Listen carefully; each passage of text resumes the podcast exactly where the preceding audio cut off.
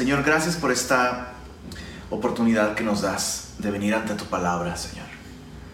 Todos los días tú nos buscas, cada mañana, Señor, cada día en el que respiramos es una invitación para venir ante ti, Señor.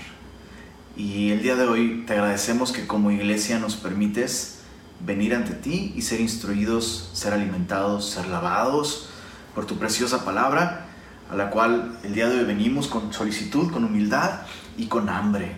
Háblanos, Señor, y revélate a nosotros a través de ella. Lo pedimos en el buen nombre de Cristo Jesús. Amén. Isaías capítulo 62. Em, desde el verso 1, déjame tomar mis notas que tengo por acá. Isaías 62, desde el versículo 1 dice así. Por amor de Sión no callaré, y por amor de Jerusalén no descansaré hasta que salga como resplandor su justicia y su salvación se encienda como una antorcha. Entonces verán las gentes, es decir, los gentiles, las naciones, tu justicia y todos los reyes tu gloria, y te será, te será puesto un nombre nuevo que la boca de Jehová nombrará. Y serás corona de gloria en la mano de Jehová y diadema de reino en la mano del Dios tuyo. Nunca más te llamarán desamparada, ni tu tierra se dirá más desolada, sino que serás llamada Jepsibá y tu tierra Beula. Jepsibá significa mi deleite, eh, Beula significa desposada. Dice, porque el amor de Jehová estará en ti y tu tierra será desposada. Pues como el joven se desposa con la virgen, se desposarán contigo tus hijos, y como el gozo del esposo con la esposa, así se gozará contigo el Dios tuyo. Isaías está eh, dando esta profecía, evidentemente, ya, como ya lo hemos dicho, desde mucho tiempo antes de que la nación de Israel sea llevada en cautiverio a Babilonia. Pero aún antes de que, de que se cumpla este acto de disciplina y de corrección, aún antes de que ellos sean llevados en cautiverio, Dios está prometiendo que Dios no va a descansar y no va a callar y no va a parar y no va a descansar hasta que la nación de Israel pueda disfrutar de, este propósito por el cual Dios les escogió, por el cual Dios les rescató, por el cual Dios les redimió. Y es maravilloso encontrar que este Dios del Antiguo Testamento que no descansa, que no va a parar hasta cumplir sus propósitos, es el mismo Dios del que Pablo escribió en Filipenses capítulo 1. ¿Recuerdas? No tiene mucho que pasamos por ahí, por Filipenses, y uno de estos versos que tan conocidos que tanto nos anima y nos consuela es Filipenses 1.6, donde Pablo dice, estamos persuadidos de esto, que el que comenzó en vosotros la buena obra, la perfeccionará, la terminará hasta el día de Jesucristo. Y es lo que tenemos. Tenemos un, Dios que no descansa hasta cumplir sus propósitos, que una vez que comienza una obra, la termina. Y recuerda, estas palabras están dirigidas a la nación de Israel, pero este mismo Dios que con fidelidad cumplió sus promesas a la nación de Israel, es el mismo Dios que nos ha escogido, que nos ha rescatado, que nos ha redimido por medio de la sangre de su amado Hijo, quien en la cruz del Calvario, desde allí, al entregar su vida, pronunció esas palabras, consumado es, pagado por completo. Jesús no descansó hasta pagar por completo el precio de nuestra salvación. Pero también el día de hoy, Jesús sigue sin descansar. Jesús intercede por nosotros para nuestra santificación y para nuestra glorificación. Día y noche Jesús intercede por ti y por mí, pero hay algo más. Leíste ahí en el verso 1 de Isaías, dice, por amor de Sión no callaré. En otras palabras, Dios no va a dejar de dirigirnos, de hablarnos, de corregir nuestra vida por medio de su palabra, de lavarnos con el agua de su palabra. Él no va a dejar de hacer esto. Él no va a callar. Y, ¿sabes? Pensaba en cómo eh, pasamos por ciertas temporadas, ¿no? Como papás, con nuestros hijos. De pronto el Señor nos habla y el Señor nos habla acerca de instruirlos, de corregirlos, de eh, eh, enseñarles, ¿no? Y hay temporadas en las que somos firmes, ¿no? En, seguir ayudándoles a entender aquellas cosas que están mal, que pueden destruirles, eh, que pueden hacerles daño en su relación con el Señor, en fin. Y, somos diligentes por un tiempo, pero hay momentos, ¿no? Hay temporadas en las que nuestros hijos insisten tanto en su rebeldía, en su necedad, que llega un momento y por favor, si tú te identificas con esto por ahí, levanta tu manita y pon, a mí me ha pasado. Pero hay momentos en los que como papás te agotas y dices, ¿sabes qué? Ya me cansé de corregirlo, ya me cansé, hasta, hasta, hasta ya me cansé de darle varita, ¿no? No puede ser que otra vez, ¿sabes qué? Ya, no le voy a decir nada, necesito un break de, de esto. Y nosotros hacemos eso con nuestros hijos, pero Dios nunca hace eso con nosotros. Por amor, por amor no guarda silencio. Por amor sigue hablando. Por amor no callará y no descansará. Nosotros, incluso como hijos de Dios, nos cansamos de Dios. Por eso es que la escritura nos dice, hey, no te canses, no desmayes cuando eres corregido, cuando eres reprendido por Él. No te fatigues, no menosprecies su disciplina, no te canses de, recibir la corrección, la instrucción de este Padre fiel. Nuestros padres terrenales nos disciplinaban como a ellos les parecía por, algún tiempo, mientras tuvieran fuerzas y ánimos. Pero este no calla, no descansa para lo que nos es provechoso. Bueno, Dios promete, no voy a descansar. ¿Hasta qué? Mira, mira el verso, verso 4 al final. Hasta que dejes de ser llamada desamparada y desolada y seas llamada Hepzibá, que significa mi deleite, Beula, que significa desposada. Dice, pues como el joven se desposa con la virgen, se desposarán contigo tus hijos.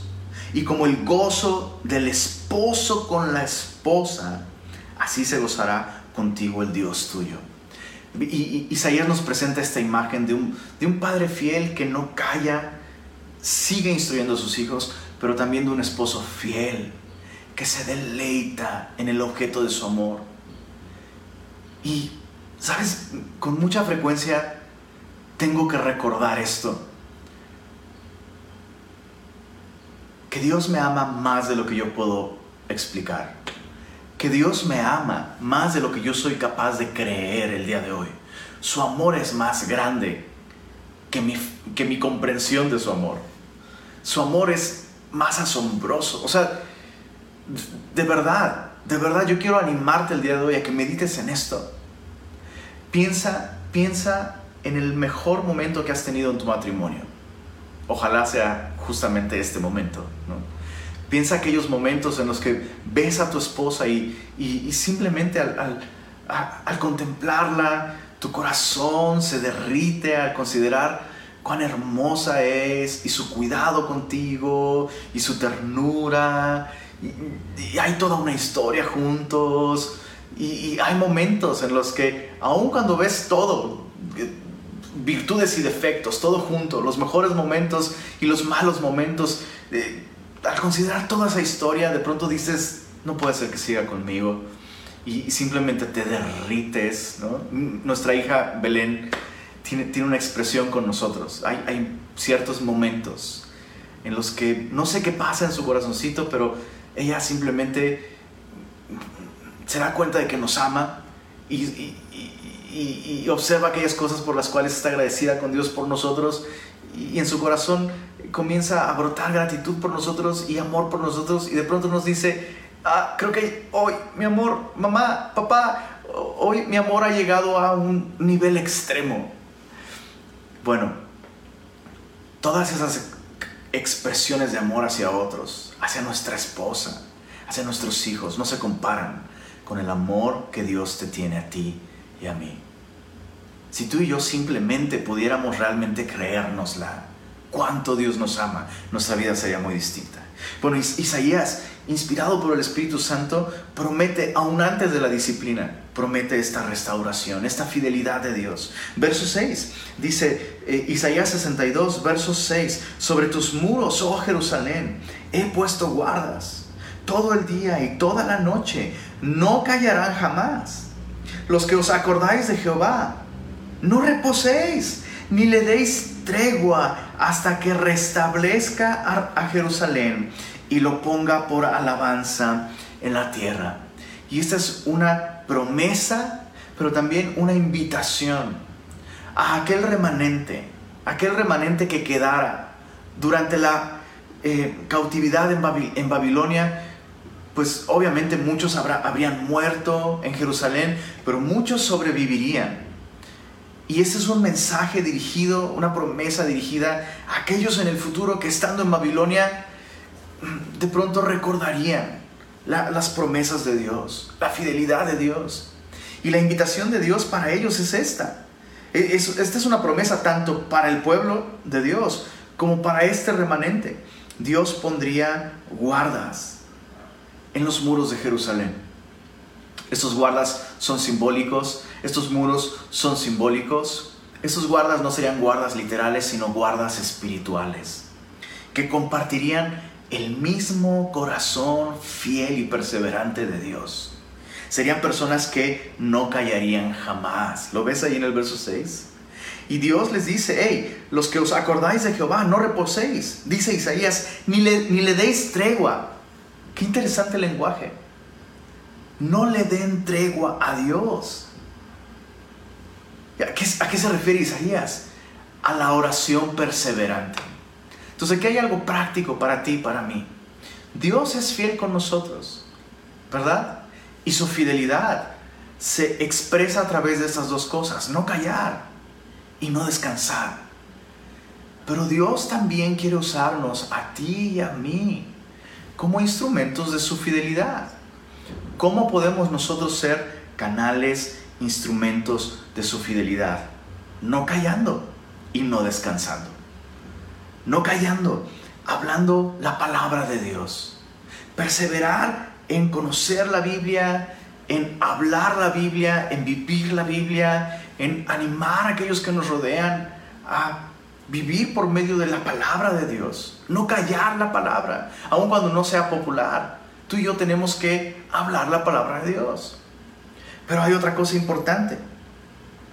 No callar se refiere a hablar con nuestro prójimo, pero no darle descanso a Dios. Tiene que ver con hablarle al Señor acerca de nuestro prójimo.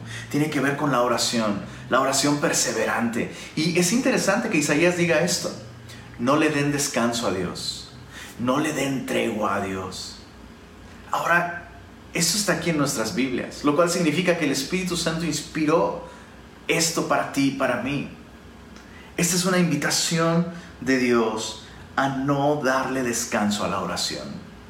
Es como si Dios reconociera, como si Dios reconociera que para nosotros la oración puede ser algo tedioso, algo fatigante, algo en lo que nos esforzamos, pero de pronto, ah, hoy voy a tomar un descanso de la oración.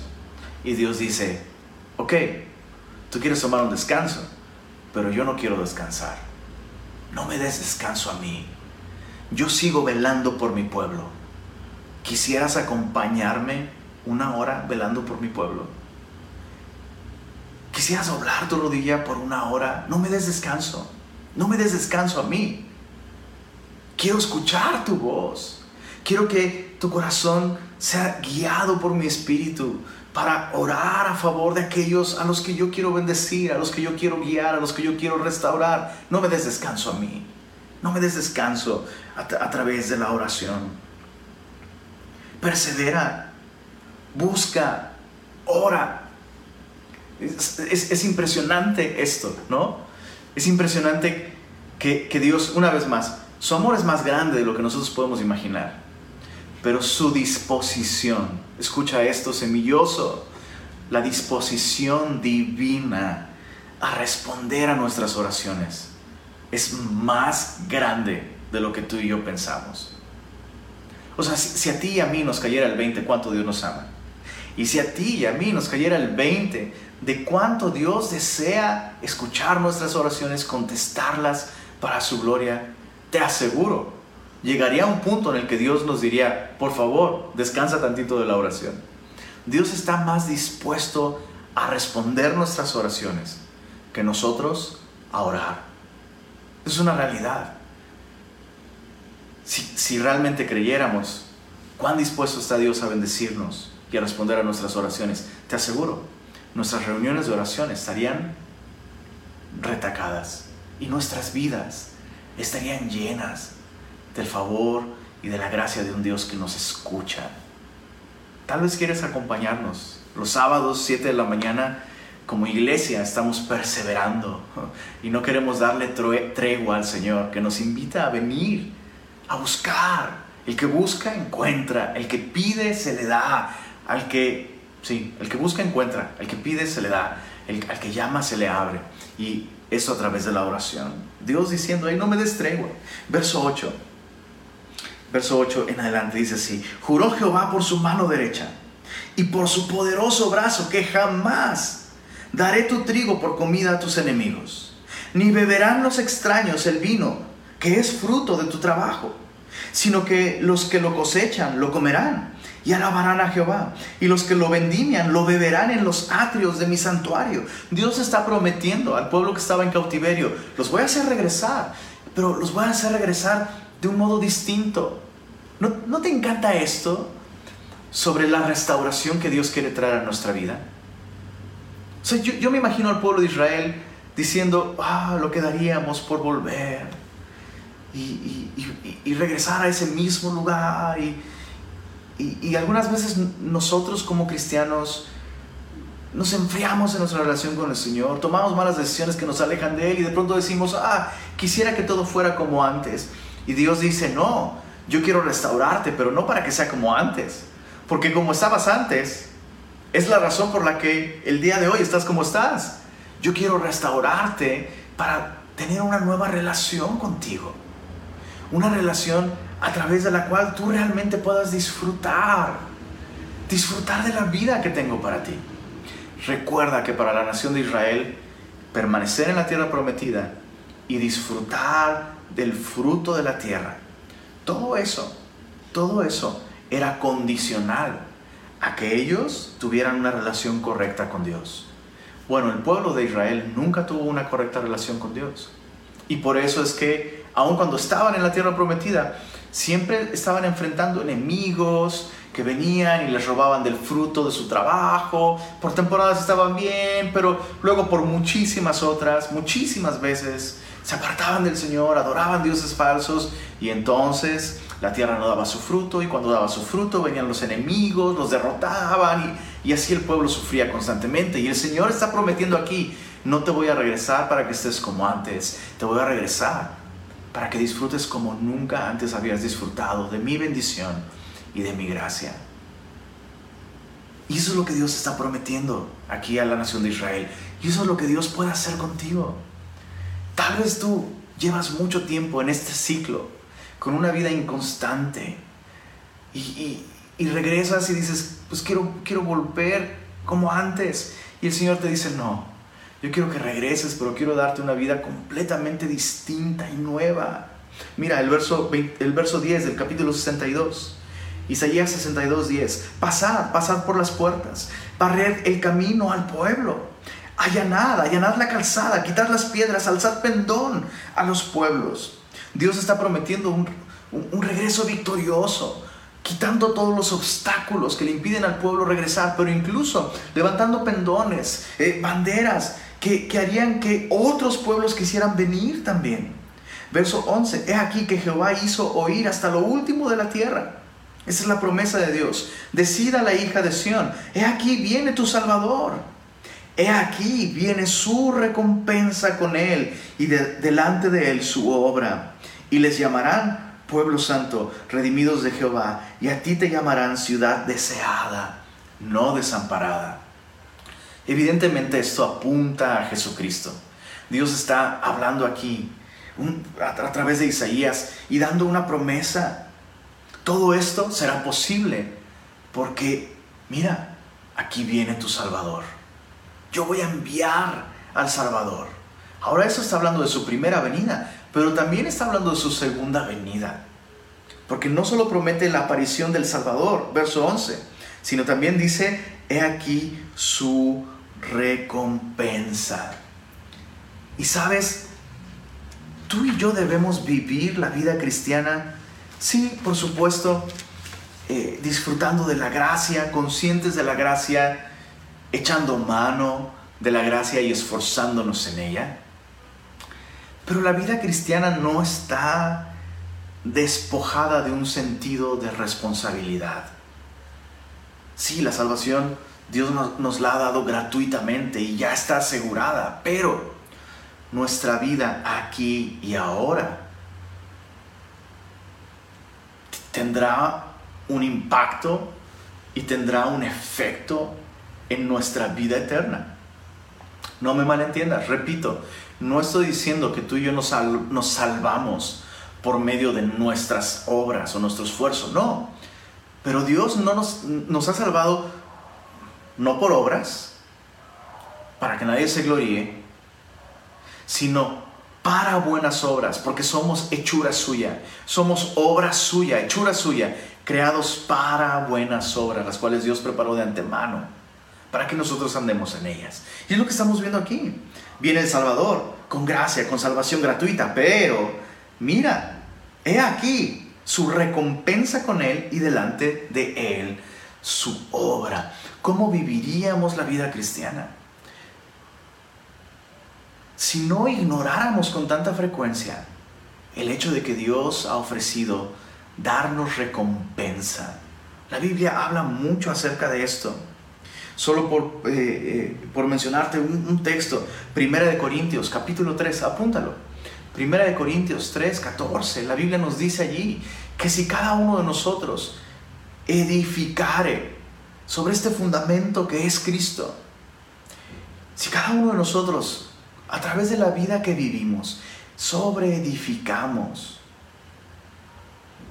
con plata, oro, piedras preciosas, Todas estas cosas hablando de materiales duraderos, no perecederos. Pues cuando el Señor venga, la obra que cada uno haya hecho, el fuego la revelará. Y recuerda que la, la plata y el oro principalmente, el fuego no solo no los destruye, sino incluso los purifica. Pero si alguno edificare madera, heno, hojarasca, es decir, cosas perecederas, o en otras palabras, si nosotros edificamos con propósitos y motivaciones puramente terrenales, no eternas. Cuando el Señor venga, dice Pablo, sí, esa persona será salvo, pero esa persona será salva, pero será salva así como quien se salva de un incendio. Que dices, uh, me salvé del incendio, pero lo perdí todo. Ah, pero me salvé del incendio. Uh, ah, pero lo perdí todo. Y honestamente yo no quiero vivir así en la eternidad. Yo no quiero vivir, eh, soy salvo por la gracia de Dios, por lo que Cristo hizo en la cruz, soy salvo, pero desperdicié mi vida. pero estoy aquí en el cielo. Oh, pero pude haber glorificado más a mi Señor en la tierra. Yo no quiero vivir así. Y tampoco estoy diciendo que en el cielo va a haber ciudadanos de segunda categoría, ni nada por el estilo. Lo que estoy diciendo es que tú y yo vamos a vivir, a vivir nuestra vida el día de hoy a la luz de esta realidad o ignorando esta realidad. Y esto va a tener un efecto en nuestra eternidad. El Señor viene con recompensa. ¿No te sorprende esto? Su amor es más grande de lo que podemos creer. Su disposición a escuchar nuestras oraciones es mayor que nuestra disposición a orar. Qué lamentable. Pero además, nuestro Rey es tan generoso que incluso, si no fuera poco, darnos vida eterna y perdón de pecados. Él desea darnos recompensas por cómo tú y yo vivimos el día de hoy. Bueno, capítulo 63, avanzando con este precioso capítulo.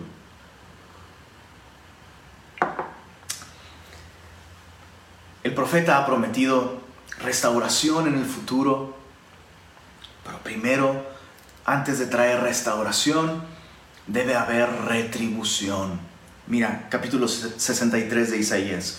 ¿Quién es este que viene de Edom? De Bosra, con vestidos rojos. Este hermoso en su vestido, que marcha en la grandeza de su poder. Y contesta este personaje misterioso, contesta diciendo yo, el que hablo en justicia, grande para salvar. ¿De quién está hablando? No hay duda. ¿Quién es aquel que habla justicia, que nunca hubo engaño en su boca? Jesús. ¿Quién es aquel poderoso, grande para salvar? Jesús. Está hablando de Jesús. Pero ¿por qué nos dice el texto que, hey, miren, ¿quién es este que viene de Edom y de Borra? recuerda que Edom es Esaú, el hermano de Jacob. Es Esaú. Y eh, los edomitas no eran el pueblo de Dios, no son el linaje escogido. Entonces, ¿por qué esta, por qué esta, esta porción? pinta a Jesús, nuestro Salvador, viniendo de Edom. Bueno, recuerda, recuerda que Edom en la Biblia es un personaje literal, que sí existió, un personaje histórico, el hermano de Jacob, el, el padre de Israel. Pero este personaje literal es un símbolo de la carne. ¿Recuerdas que él, naciendo primogénito, él tenía el derecho de la primogenitura? Con lo cual, realmente el plan de Dios de eh, levantar a la simiente prometida a Abraham tendría que haber venido por medio de Esaú, pero sucedió algo con Esaú. Esaú menospreció la primogenitura por un plato de lentejas.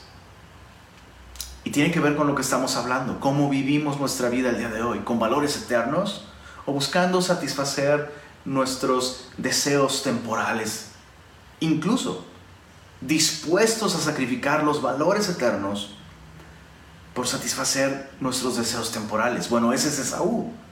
Esaú sacrificó este llamado, este, beneficio eterno espiritual por satisfacer algo terrenal, algo temporal, y vendió la primogenitura. Y por eso Esaú se vuelve un símbolo de la carne. Bueno, Jesús es descrito aquí como ese guerrero victorioso que regresa de Edom, regresa de Bosra, que era una de las ciudades más importantes de Edom, porque de hecho Bosra significa fortificación o lugar fuerte. Y eso es una descripción perfecta de la carne. Sabes, la carne tiene una lucha con el espíritu. Y tú y yo no podemos ganar esta batalla con nuestra carne. Por eso tú y yo necesitamos un Salvador. Y ese Salvador es Jesús. Y aquí Isaías describe a Jesús así. Venciendo, venciendo a la carne, venciendo al pecado por nosotros, para nosotros, para salvarnos. Mira, el verso 2. ¿Por qué es rojo tu vestido? Nos va a explicar Isaías cómo es que Jesús venció a la carne. ¿Por qué es rojo tu vestido y tus ropas como del que ha pisado el lagar? Verso 3. He pisado yo solo el lagar, contesta Jesús. Y de los pueblos nadie había conmigo. Los pisé con mi ira y los hollé con mi furor. Y su sangre salpicó mis vestidos y manché todas mis ropas. Porque el día de la venganza está en mi corazón. Y el año de mis redimidos ha llegado. En otras palabras, para redimir a su pueblo, este guerrero victorioso Jesús tuvo que ir a una batalla para enfrentar a sus enemigos. Ahora, esto espiritualmente nos habla de lo que Cristo hizo en la cruz del Calvario. Espiritualmente, en la cruz del Calvario, Jesús pisó el lagar de la ira de Dios. O mejor dicho, mejor dicho, en la cruz del Calvario, los vestidos de justicia, la vestidura de justicia de Jesús, se manchó de su propia sangre cuando Él fue pisado, aplastado, inmolado bajo la ira de un Dios justo, santo y perfecto.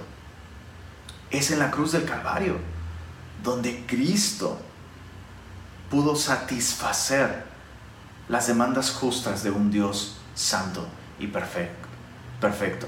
Pero, pero, mucho ojo, esto apunta a algo que va a suceder también en el futuro.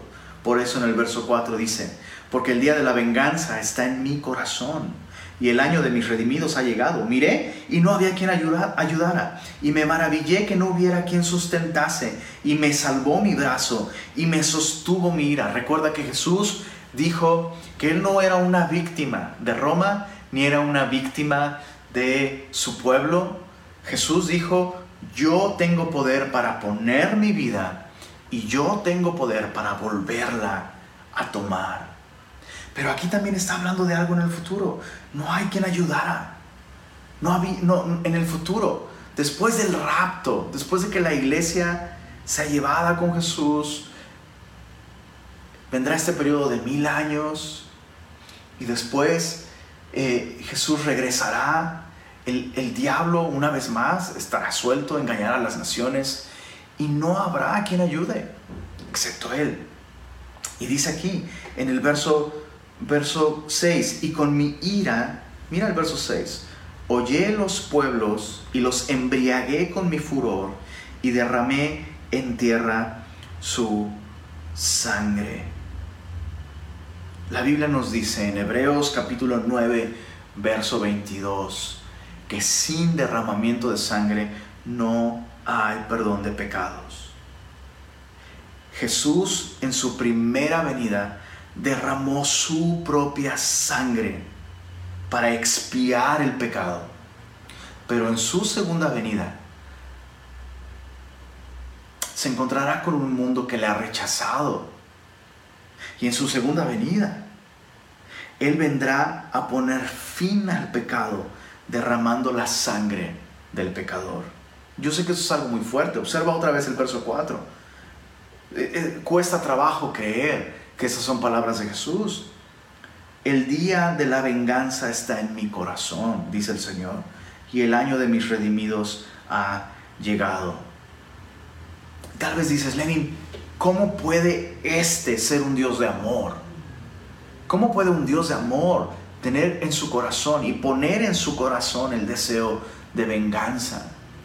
Bueno, por un lado, nuestro concepto de amor no no es, o mejor dicho, nuestra capacidad de amar no es una capacidad de amar perfecta. Dios sí puede amar perfectamente. Y nuestro concepto de venganza, uh, o sea, si nuestro concepto de amor está manchado por el pecado, nuestro concepto de venganza ni se diga. Pero piensa esto, Dios no sería un Dios de amor si permite que la maldad y el pecado continúen. Voy a decirlo nuevamente y por favor piénsalo. Dios no sería un Dios de amor si permite que la maldad continúe, que el pecado continúe, causando dolor y trayendo muerte. Por eso es que Dios, en su amor, Dios en su amor, primero, amó de tal manera al mundo que dio a su Hijo unigénito, para que todo aquel que en Él cree no tenga que enfrentar la justicia de Dios. Para que todo aquel que en Él cree no se pierda, mas tenga vida eterna. Pero en su amor también, Dios ha prometido un día no solo expiar el pecado, por, lo hizo por amor en Jesucristo, pero por amor también a través de Jesucristo va a poner un fin al pecado. Y todos aquellos que no hayan sido salvos de la paga del pecado al confiar en Cristo, tendrán que enfrentar la ira de Dios. Eso es así. Ahora mira a través, a, partir del verso 7, a partir del verso 7, comienza una oración. Tal vez, eh, tal vez estos guardas que Isaías describe, que Dios iba a poner guardas vigilantes sobre las murallas, que no descansen, que hablen la palabra de Dios y que oren Ahora, al ver estas promesas de Dios, al ver también eh, eh, esta justicia de Dios, eh, estos guardas, o tal vez Isaías, tal vez, orando anticipadamente por las cosas que vendrán en el futuro, derrama una oración preciosa. Esta oración comienza en el verso 7 del capítulo 63 y termina hasta el capítulo 64, verso 12. Y vamos a aprender algunas cosas con respecto a la oración, pero antes de verlas, solo quiero que observes una vez más un principio espiritual muy importante, que la oración a Dios debe ser siempre una respuesta a su palabra. Isaías va a orar movido por, inspirado por, guiado por las cosas que Dios le ha dicho. Y ese es el secreto para tener una vida de oración efectiva. No podemos orar correctamente si no escuchamos primero lo que Dios tiene que decirnos. Así que eh, eh, esta oración no está de ninguna manera desconectada con lo que hemos estudiado hasta hoy. Verso 7 dice así. O sea, después de ver esta promesa de un Dios, claro, que sí va a venir a salvar pero para venir a salvar, no, no solo, eso no implica solamente perdonar el pecado, sino también juzgarlo. Al considerar esto, mira, versos 7 al 9, lo primero que Isaías hace al orar es responder con alabanza. Responder con alabanzas. Así que toma nota. ¿Quieres aprender a orar? Bueno, número uno, escucha la palabra de Dios. Número dos, Después de escuchar su mensaje, responde a él, pero responde primero con alabanza. Dice así, verso 7 al verso 9. De las misericordias de Jehová haré memoria, de las alabanzas de Jehová, conforme a todo lo que Jehová nos ha dado, y de la grandeza de sus beneficios hacia la casa de Israel que les ha hecho según sus misericordias, plural, y según la multitud de sus piedades porque dijo, ciertamente mi pueblo son hijos que no mienten, y fue su Salvador. En otras palabras, Isaías está trayendo a memoria cómo Dios les ha tratado. Dios les ha tratado como a hijos. Es más, Isaías dice, empecé a hacer memoria de sus beneficios, empecé a hacer memoria de lo que nos ha dado, todo aquello, de sus misericordias, de sus piedades. Y la verdad, Dios nos ha tratado como si fuéramos un pueblo que no miente. Sus misericordias, sus bendiciones, su gracia han sido mucho más de lo que nosotros merecemos. Dice el verso 9, en toda angustia de ellos, Él fue angustiado. Qué, qué interesante. En toda angustia de ellos Él fue angustiado y el ángel de su faz los salvó. Esa es la historia de Israel. Cuando ellos padecían a causa de su pecado, Dios sufría al ver la consecuencia de sus, pecados y Dios intervenía y los salvaba. Dice, en su amor y su clemencia los redimió una y otra vez y los trajo una y otra vez y los levantó. Mira el verso 9, todos los días de su antigüedad. ¿Cómo podemos responder a Dios en alabanza. ¿Cómo puedo alabar a Dios? Lenin, no soy una persona a la que se le dé fácil hablar y, darle alabanzas al Señor. Solo haz memoria. Es lo que aprendemos aquí. Yo, yo he descubierto esto. Una persona, una persona que no le da alabanzas a Dios, es una persona que ha dejado de recordar una persona que alaba es una persona con buena memoria. Solo hace falta recordar sus beneficios, recordar sus misericordias, recordar sus piedades y créeme, no se te va a acabar el parque. No se te va a acabar el parque. Porque aquí lo que dice Isaías básicamente es esto. Cada día del pueblo de Israel Básicamente, escucha esto, por favor, mi querido semilloso. Cada día de nuestra vida debería ser una canción elevada en alabanza a Dios por sus misericordias, por sus gracias. Y eso, es lo que tú y yo hemos vivido. Honestamente, cada día de nuestra vida podría ser una canción si se convirtiera en canción, cada día de nuestra vida es una razón para alabarle, para adorarle. Bueno, Isaías comienza con alabanza, trayendo, trayendo a memoria la compasión, la gracia, la misericordia, la clemencia de Dios. Pero en esta segunda parte de la oración, versos 10 al 14, ahora Isaías hace confesión. Versos 10 al 14, capítulo 63, versos 10 al 14, confesión. Vamos a leerlo. Mas ellos, ya vi tus misericordias, recordé tus piedades, pero ellos fueron rebeldes e hicieron enojar su Santo Espíritu, por lo cual se les volvió enemigo y él mismo peleó contra ellos. Pero se acordó de los días antiguos, de Moisés y de su pueblo, diciendo, ¿dónde está el que les hizo subir del mar con el pastor de su rebaño? Esto es Moisés. ¿Dónde está el que puso en medio de él su Santo Espíritu, el que los guió por la diestra de Moisés con el brazo de su gloria, el que dividió las aguas delante de ellos? Haciéndose así nombre perpetuo, el que los condujo por los abismos como un caballo por el desierto sin que tropezaran. El Espíritu de Jehová los pastoreó, subraya esto en tu Biblia, como a una bestia que desciende al valle, así pastoreaste a tu pueblo para hacerte nombre glorioso. ¿En qué consiste esta confesión de pecados de parte de Isaías? Eh, eh, eh, me encanta la honestidad con la que Isaías está hablando. Hemos contristado tu espíritu, Señor. Hemos sido rebeldes y hemos sido no solo rebeldes, sino hemos sido como bestias rebeldes. Como bestias rebeldes. Ay, Lenin, eso suena muy feo. bueno, déjame decirte algo más.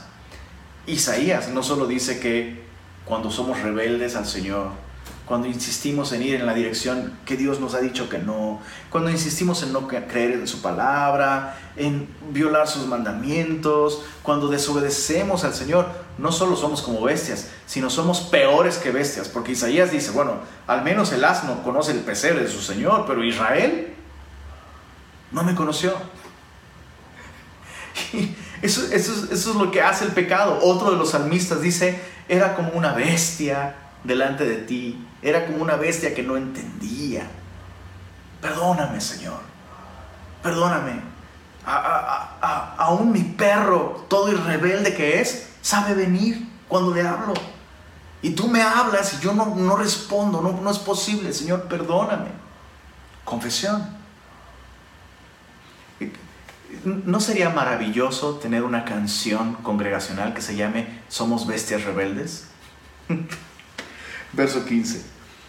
Pero dudo que esa canción fuera muy popular o la cantaran con mucha frecuencia. Verso 15. Del verso 15 al verso 19, quiero que observes esta progresión. Otra vez, estamos viendo la oración de Isaías al escuchar la palabra de Dios, las promesas de Dios. Responde con alabanza primero, con confesión después. Número 3, responde con lamento. Versos 15 al 19, vamos a leerlo.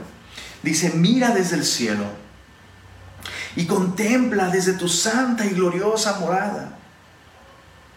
¿Dónde está tu celo y tu poder?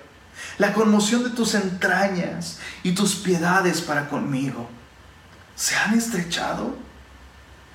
Pero tú eres nuestro Padre. Si bien Abraham nos ignora e Israel no nos conoce, tú, oh Jehová, eres nuestro Padre, nuestro Redentor. Perpetuo es tu nombre ¿Por qué, oh Jehová, nos has hecho errar de tus caminos y endureciste nuestro corazón a tu temor? Vuélvete por amor de tus siervos, por las tribus de tu heredad. Por poco tiempo lo poseyó tu santo pueblo. Nuestros enemigos han hollado tu santuario.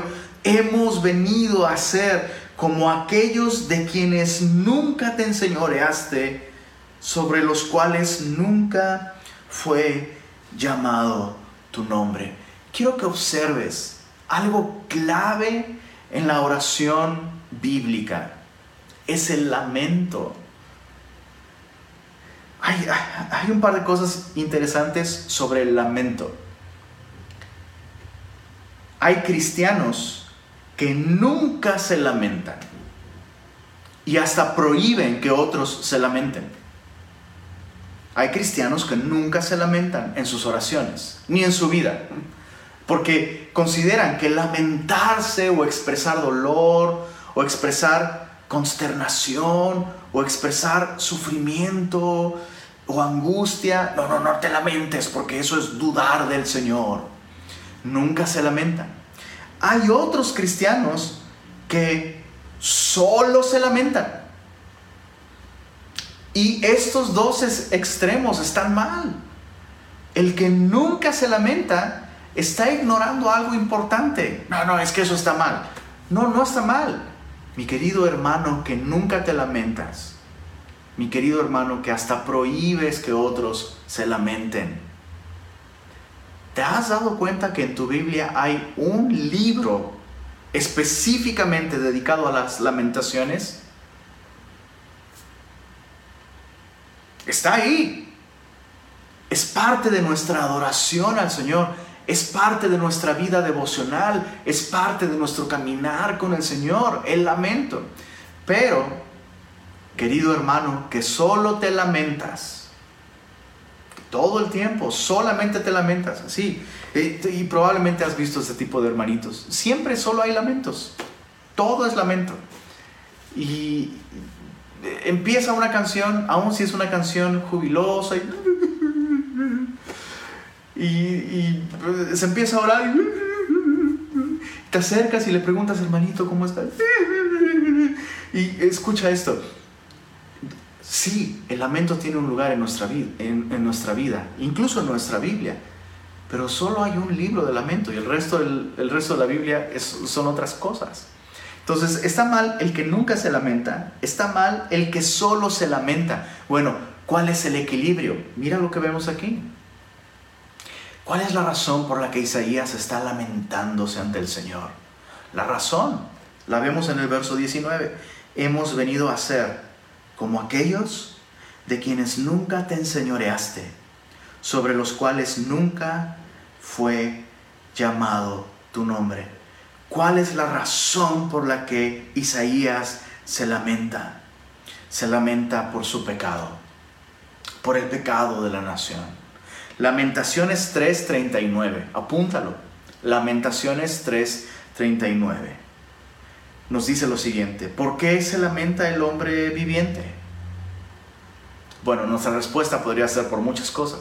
Nos lamentamos del clima, nos lamentamos del pasado, nos lamentamos del futuro, nos lamentamos del presente, nos lamentamos de muchas cosas. Pero la, escritura nos da una dirección. Lamentaciones 3:39 dice, lamentese el hombre en su pecado.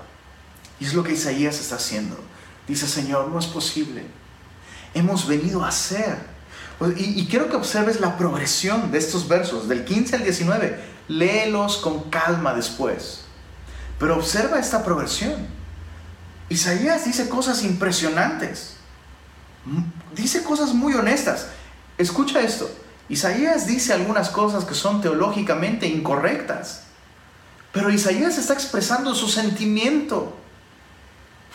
Incluso hace preguntas. ¿Por qué? Oh Jehová, nos has hecho errar de tus caminos. Ahora, ¿será que Dios hizo que el pueblo de Dios errara el camino? La respuesta es no. La respuesta es no. Pero en su mente de Isaías es como, Dios mío, tú tienes el poder de hacer que nuestros corazones cambien. ¿Por qué no, por qué no lo hiciste? Esa era su manera de expresarlo. En el verso 15, ¿dónde está tu celo, tu poder, la conmoción de tus entrañas y tus piedades? ¿Dónde están tus piedades, Señor? ¿Dónde? ¿Dónde, Señor? No es un reclamo. Señor, ¿dónde está? No, es, una expresión de dolor, es un lamento. Y es como si Isaías, después de expresar con tanta honestidad lo que hay en su corazón, escucha esto, Dios ya sabe las preguntas que hay en tu corazón, ¿por qué callarlas con nuestra boca? ¿Por qué venir ante Él y fingir? No, Señor, yo hoy vengo con mucha fe ante ti, oh soberano Señor. Y por dentro tú estás angustiado y, el Señor ve esa distancia que hay entre nuestras palabras, la palabra de nuestros labios y nuestro corazón. Eso no agrada al Señor. Pero esta oración honesta de lamento, al final Isaías dice, ah, Señor, es como si Isaías dijera, ¿qué estoy diciendo, Señor? Ya que te he expresado todas mis dudas, mis consternaciones, hemos venido a ser como aquellos de quienes nunca te enseñoreaste, sobre los cuales nunca fue llamado tu nombre.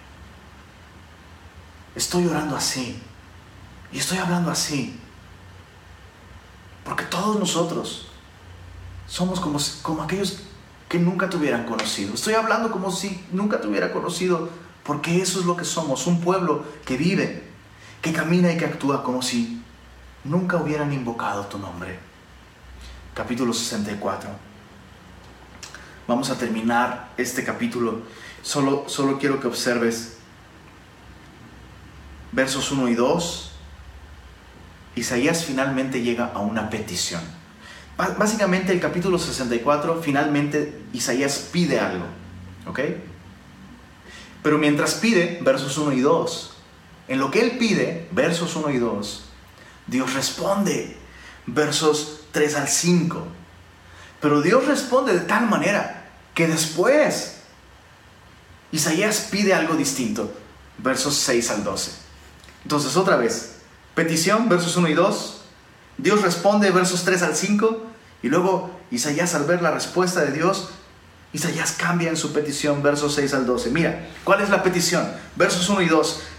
Isaías 64. Oh, si rompieses los cielos y descendieras hacia tu presencia, se escurriesen los montes. Isaías está pensando en cuando Dios descendió para salvar a la nación de Israel y los llevó al monte Sinaí. Y en el monte Sinaí Dios descendió y los montes temblaron. Isaías está pidiendo esto.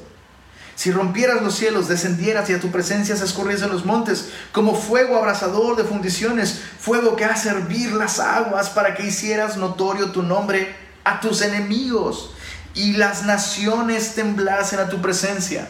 Isaías al ver el cautiverio de la nación de Israel y al considerar que Dios les ama, Isaías dice, sí Señor, sálvanos, desciende nuevamente con tu poder con tu majestad y que tus enemigos tiemblen como los montes cuando descendiste al Sinaí. Pero luego, mira, versos 3, versos 3 al 5, Dios le revela a Isaías que efectivamente va a descender, pero no va a descender como él lo pensaba. Versos 3 al 5, cuando haciendo cosas terribles cuales nunca esperábamos, descendiste, fluyeron los montes delante de ti Isaías está viendo hacia el futuro, a la segunda venida de Jesús. Cuando Él vuelva en majestad y gloria, nuestro Salvador va a venir con ojos como llama de fuego y con palabra como una aguda espada con las cuales herirá a las naciones. Mira, verso, verso 4. Ni nunca oyeron, ni oídos percibieron ni ojo ha visto a Dios fuera de ti que hiciese por el que en él espera. Saliste al encuentro del que con alegría hacía justicia, o sea, nosotros, tu pueblo, de los que se acordaban de ti en tus caminos, nosotros, Israel. Saliste a nuestro encuentro, pero he aquí, tú te enojaste porque pecamos en los pecados hemos perseverado por largo tiempo. Y mira, verso 5 hace esta pregunta que estoy seguro, todo cristiano honesto que ha tenido por lo menos tres años caminando con el Señor, tarde o temprano te haces esta pregunta también. ¿Podremos acaso ser salvos? Señor, Reconozco que tú eres el que nos puede salvar y estoy pidiendo que tú desciendas. Te estoy pidiendo en oración, desciende y sálvanos. Pero al pedirte esto me has revelado. Me has revelado que, eh, que la manera definitiva con la que tú vas a terminar con el pecado es trayendo justicia. Y por eso en el verso, en el verso 4 hay un paréntesis en el que Isaías alcanza a ver algo maravilloso. Dice, ni nunca oyeron, ni oídos percibieron, ni ojo ha visto a Dios fuera de ti, que hiciese por el que en él espera. En otras palabras, para parafraseártelo, jamás, nunca el ojo humano ha visto, ni el oído humano ha escuchado lo que en el futuro el mundo va a escuchar sobre cómo tú hiciste para salvar a los hombres. Por eso Pablo cita justamente este versículo. Cosas que ojo no vio, ni oído yo, ni han subido a corazón del hombre, son las que Dios ha preparado, aquellos que esperaban en Él, aquellos que le aman. ¿De qué está hablando? Ojo familia, este texto no está hablando del cielo. Déjame repetirlo una vez más, por favor, y es importante que lo entendamos. Cosas que ojo no vio, ni oído yo, ni han subido en corazón de hombre, son las que Dios ha preparado a los que le aman. Esa porción de la Biblia no está hablando del cielo, está hablando de la cruz. Jamás, nunca. Y, esto no existe, lo puedes buscar, no existe. No existe ninguna sola filosofía, religión en la que Dios entregue su propia vida para rescatar a su creación rebelde que ha pecado en contra de él. Entonces Isaías está orando por salvación, se da cuenta que la manera en la que Dios va a salvar está yendo juicio al pecado en el futuro, pero primero ofreciendo gracia a través de la muerte de su hijo. Y entonces Isaías cambia su oración. Y, y una vez más, qué importante es que oremos a Dios teniendo en nuestro corazón claras las verdades del Evangelio, teniendo en nuestro corazón una claridad acerca de quién es este Dios al que tú y yo estamos orando. Mira el verso, verso 7, cómo cambió su oración. Primero, ven y sálvanos de nuestros enemigos. Pero ahora en el verso 7, nadie hay que invoque tu nombre. Señor, estoy orando para que vengas y, traigas justicia y termines con todos estos terribles pecadores alrededor y todos los paganos y todas las naciones y descubro que nosotros somos exactamente igual. Porque el pecado no es una cuestión no es una cuestión de nacionalidad, no es una cuestión de religión. Todos somos pecadores, Señor. No hay uno solo que invoque tu nombre, que se despierte para apoyarse en ti, por lo cual tú escondiste de nosotros tu rostro nos dejaste marchitar en poder de nuestras maldades. Ahora pues, Jehová, tú eres nuestro Padre, nosotros barro, y tú el que nos formaste. Así que, obra de tus manos somos todos nosotros. La oración que Isaías está haciendo aquí es una oración extremadamente valiente. Lo que Isaías le está diciendo a Dios básicamente es lo siguiente. ¿Ok? Básicamente Isaías está diciendo,